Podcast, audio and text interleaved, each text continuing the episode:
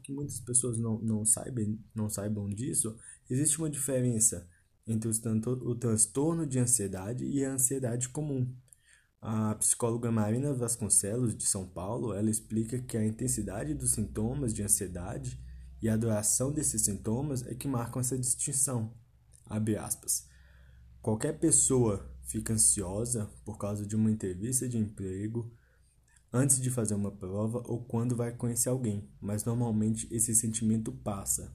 Já no transtorno de ansiedade, quase tudo vira motivo de preocupação e exa preocupação exagerada e contínua.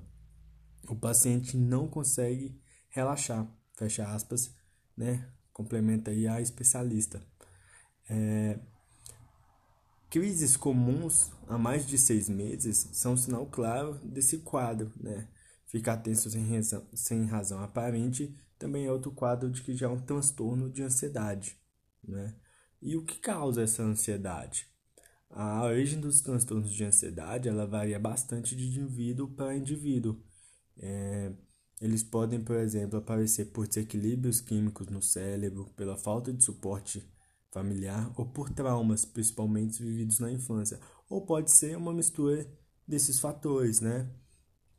É, a Marina, especialista, né, ela lista é, que a família, os lugares que você frequenta, os amigos, as experiências de vida, tudo isso contribui para o surgimento ou para a prevenção da doença.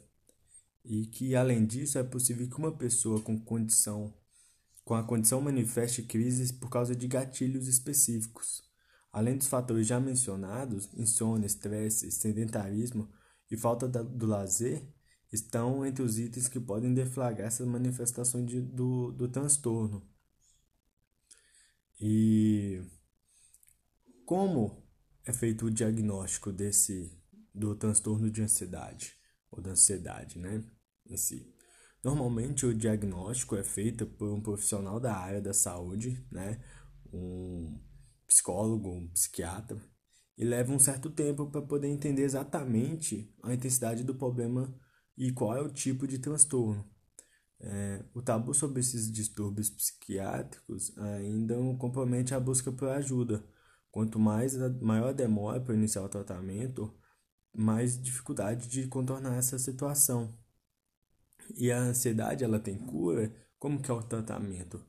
É, não dá para dizer que tem uma cura, né? Mas é possível aprender a lidar com a situação e desenvolver um controle total em que o paciente não é mais afetado.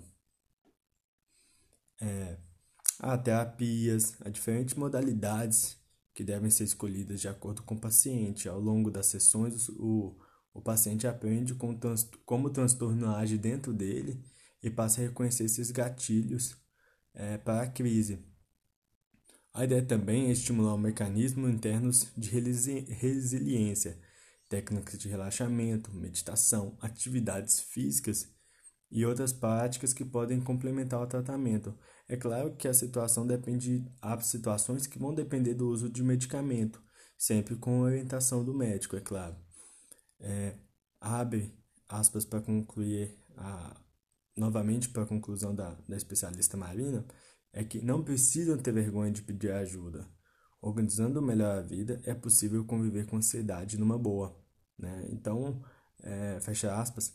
Então, é assim, é algo difícil, não é algo fácil de se conviver, de conseguir controlar e até mesmo entender esses gatilhos, o que causa esse transtorno de ansiedade na gente, né?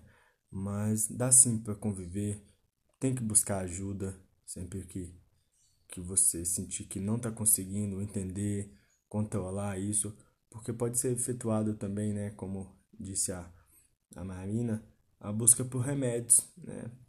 Então, é isso, é buscar ajuda, é se conscientizar, conversar, falar sobre para poder seguir em frente com uma qualidade de vida maior. Esse foi o nosso primeiro podcast, espero que vocês tenham gostado.